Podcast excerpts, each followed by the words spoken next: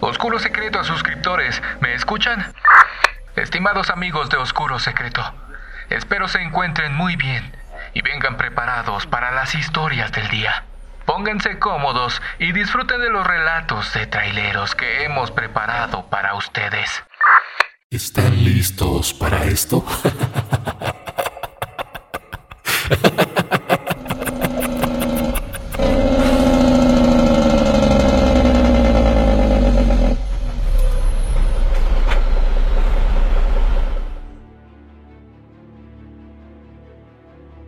Hola a todos, mi nombre es Daniel. He pensado mucho en enviar este relato, pues realmente no me siento cómodo a la hora de contar lo que me pasó aquella noche mientras transportaba una carga. Tengo 50 años y me he desempeñado como trailero durante 27 de ellos, a pesar de que existen personas que tienen más experiencia y muchos más años junto a su corcel de acero. Ya siento al camión que opero parte de mí. He aprendido a escuchar el motor. Es más, casi puedo decir qué le duele o qué es lo que necesita. No sé si a mis colegas operadores les pase lo mismo, como a muchos siento yo. Aprendí de mi padre. Trazamos todas las carreteras del país juntos. Siento que de ahí nació mi amor por estos gigantes del asfalto y llenan mi corazón de alegría al saber que muchos de los viajes los pasé contigo, mi viejo. Yo no fui a la escuela, me la pasé durante mucho tiempo en la carretera. De cierta forma, puedo decir que muy feliz. Mi padre operaba un Dina modelo 531, conocidos como K7 o Thornton. Transportábamos madera de Veracruz a Guadalajara y durante muchos años nuestros trayectos solían ser tranquilos y muy reconfortantes, al menos para mí, ya que solo era el acompañante de mi padre. En esos años, la deforestación de los bosques casi no tenía restricciones así que acudíamos para realizar los viajes de manera frecuente. En una ocasión, llegamos al aserradero muy temprano. La neblina aún cubría las copas de los árboles y se podía sentir ese rico aroma a madera recién cortada, un aroma entre pino, eucalipto y hierba. Pronto, fuimos con mi padre a recibir y llenar algunos papeles con el señor que manejaba la logística. En cuanto llegamos, pude ver el rostro de don Fermín bastante preocupado. Él comenzó a platicarle a mi padre que el día anterior habían tenido algunos problemas con un habitante del lugar. Lo que tenía en gran preocupación al equipo era que en la noche uno de los muchachos había desaparecido. En cuanto el sol comenzó a dar sus primeros rayos, se juntaron y subieron a la cabaña del hombre que algunas horas antes se había bajado a reclamarles por la tala de los árboles. Ellos platicaban que en aquella casita de madera no había nadie, que solo un petate y algunas cosas colgadas como pieles o vasijas era lo único que estaba en ella. La duda incrementó cuando se acercaron al petate y al mirarlo, este contenía pelos de animal, como si se tratase de otra cosa que no fuese un humano. Cargaron el camión y salimos rumbo a Guadalajara alrededor de las 10 de la mañana. Por cuestiones de seguridad y por el peso de la carga no podíamos ir a más de 60 kilómetros por hora. Se imaginarán que la noche nos tomaría por sorpresa en algún momento del viaje. Sentimos algo de alivio cuando estábamos a la altura de Atlacomulco, muy cerca del lago de Chapala. Ya faltaba muy poco para llegar al almacén, sin embargo, el sueño me venció. No pasó mucho tiempo cuando mi padre me habló algo nervioso, pues alcancé a escuchar mientras se me quitaba lo soñoliento. Dani, mi hijo, despiértate. Algo extraño está pasando en la carretera. En cuanto recobré el sentido, pregunté qué era lo que pasaba. Él me contestó, no sé qué es lo que pasa, ni desde dónde nos viene siguiendo. Mira tu retrovisor, pero no te sobresaltes. Haz como si nada pasara. Justo cuando enfoqué la mirada en el espejo, un animal bastante grande nos venía siguiendo, sus ojos entre rojizos. Aún me enchinan la piel. La oscuridad de la carretera Era el camuflaje perfecto para esta cosa, pero sus ojos jamás dejaban de mirarnos. Pronto, la pendiente de la carretera logró impulsar más al camión. De 60 pasamos a 70. Llegaron los 80 y luego los 90 kilómetros por hora. Sin embargo, ese animal seguía tras nosotros, como si no necesitara descanso o tuviera fuerzas sobrenaturales. El nerviosismo invadió a mi padre cuando llegamos a los 95 y el camión comenzaba a perder estabilidad.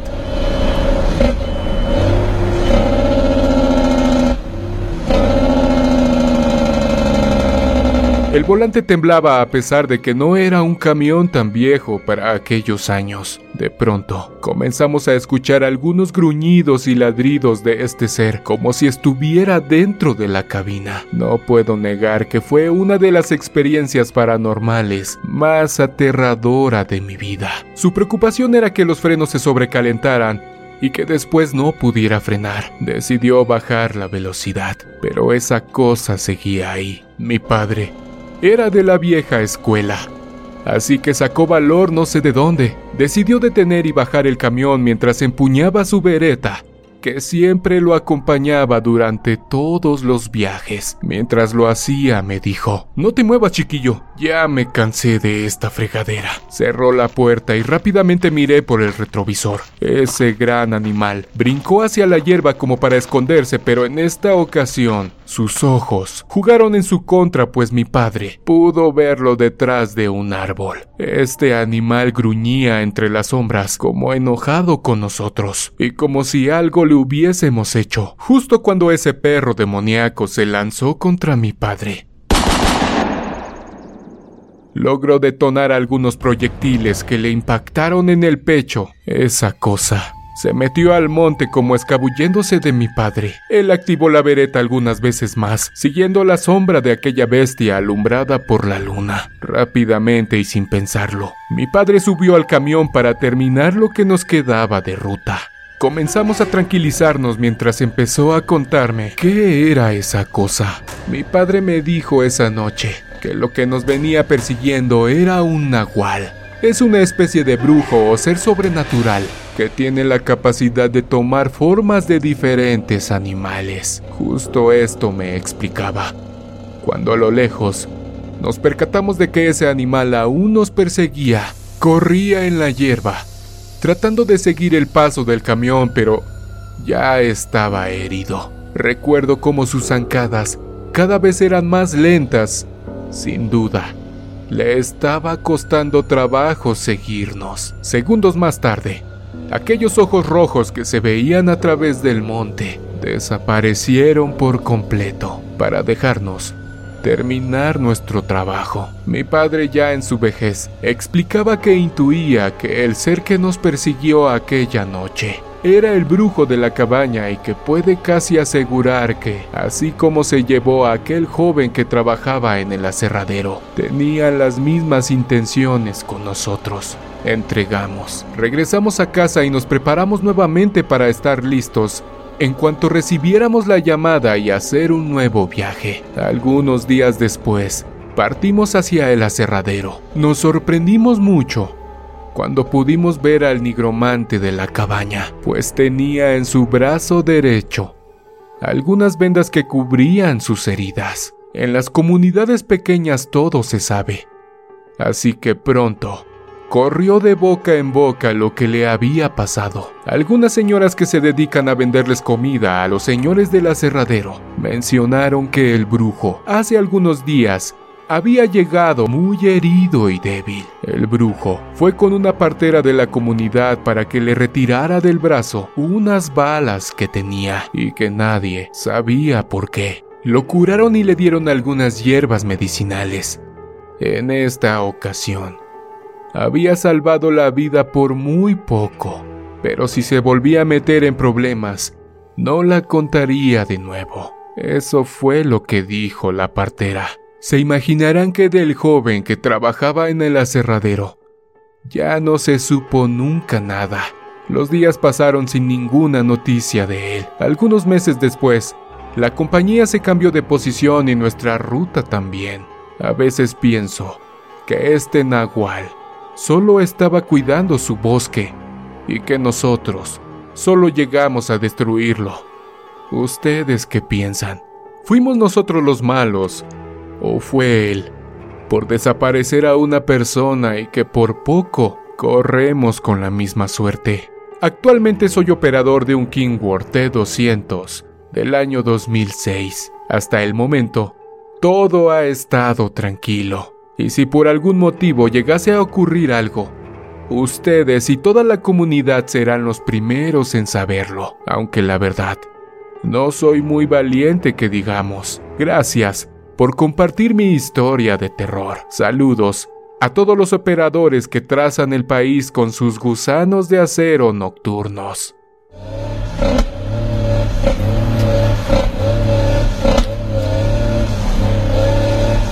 Es momento de suscribirte. Recuerda dejar tu pulgar arriba y tu comentario. En verdad, necesitamos de tu apoyo para seguir creciendo. Estimados amigos de la comunidad de Oscuro Secreto, mi nombre es Enrique Espinosa y quiero compartirles la experiencia más aterradora de mi vida.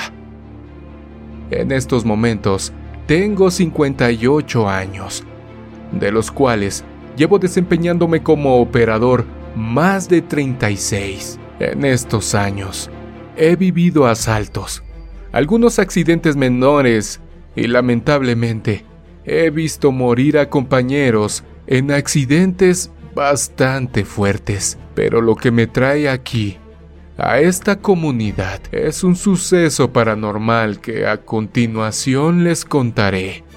Hago viajes desde aquí, mi pueblo, San Martín Texmelucan, en Puebla, hacia diferentes lugares del Estado de México. Parto de la zona industrial de Huejotzingo, donde esperamos las llamadas de carga mientras descansamos en las cabinas. Somos muchos operadores esperando ganar algún nuevo viaje.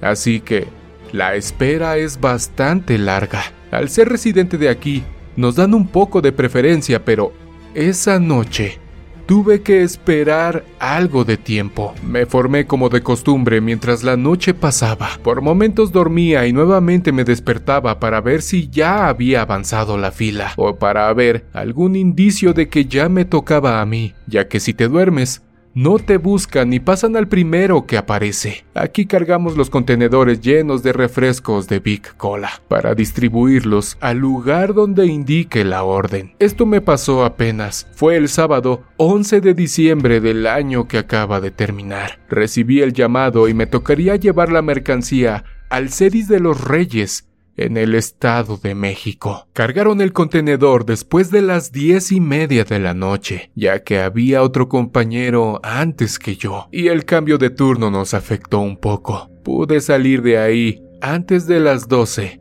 En estas fechas el trabajo se satura un poco por las festividades en curso. Partí con normalidad, chequé las llantas, los ejes, el pasador y por supuesto la manguera de aire, y así pude comenzar mi viaje. Es muy común y más cuando se acerca el 12 de diciembre ver grupos que se dirigen hacia la Basílica de Guadalupe, y en esta ocasión no fue la excepción. Hay que tener mucho cuidado pues hay gente caminando por la pista o ciclistas que también se dirigen a este lugar, así que no tardé en llegar a una peregrinación. Pasé despacio para evitar algún tipo de percance y cuidar a las personas que iban a cumplir su manda a la basílica. Pronto los dejé atrás, tomando velocidad, y seguí mi camino. El susto de mi vida vino algunos minutos después cuando al mirar por el espejo, vi a una persona trepada en la parte de atrás del contenedor.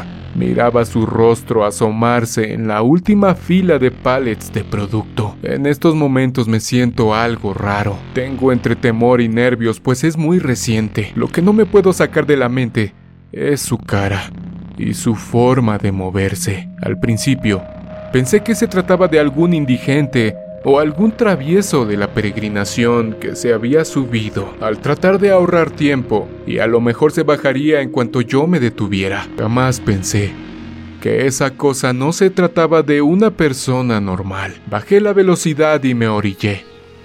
Esperé algunos segundos a que aquella persona se bajara, pero nada. Nadie bajó del contenedor. Prendí las luces de apoyo para alumbrar hacia la parte trasera. Jamás debía hacerlo. De entre las pallets, asomó nuevamente su rostro. Tenía el pelo largo, el cual entrecubría su rostro, y su mirada profunda me erizó el cuerpo. Su piel sin vida se podía apreciar desde la cabina. Como pude, Tomé un poco de valor y bajé a ver qué era lo que estaba molestando mi camino. Tomé mi lámpara y mi bat por cualquier cosa y comencé a caminar hacia la parte trasera del contenedor. De pronto, las luces de apoyo se apagaron y quedamos solo mi lámpara, yo y esa cosa. Caminé algo temeroso pues no sabía si era algún tipo de trampa para asaltarme. Tiempo después, justo cuando levanté la lámpara, pude observar que esa cosa seguía ahí, mirándome fijamente y sin moverse. Le pregunté, ¿Qué haces aquí, chavo? Bájate de una vez si no quieres que me comunique por radio con la federal y vengan por ti. No era cierto, pero fue lo único que se me ocurrió para que se bajara del contenedor. Me comenzó a dar un poco de miedo cuando después de decir esas palabras,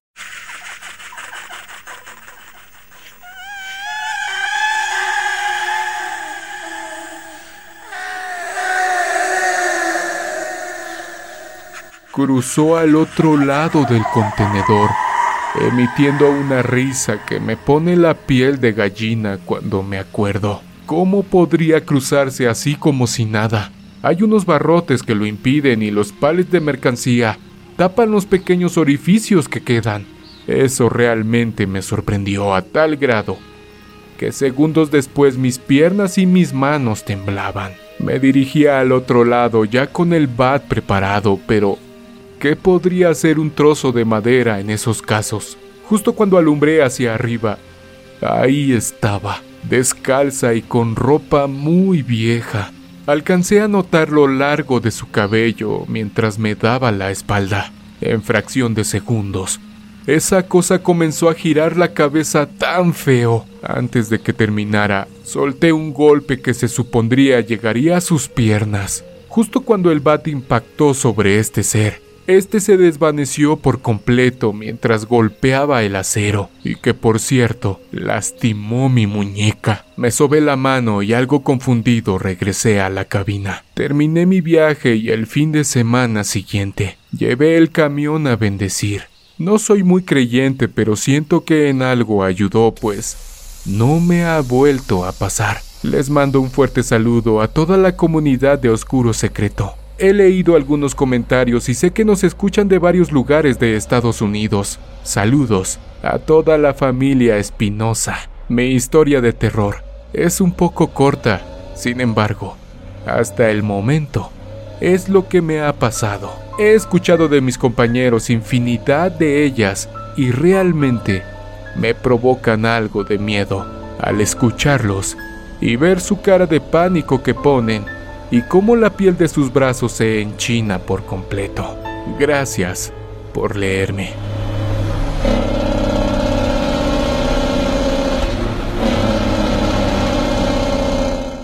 Estimados amigos de la comunidad, muchas gracias por haber llegado hasta el final de esta emisión. No olvides suscribirte, activar la campanita y si este video de traileros te gustó, compártelo con tus amigos. Nos vemos en una siguiente emisión de Oscuro Secreto.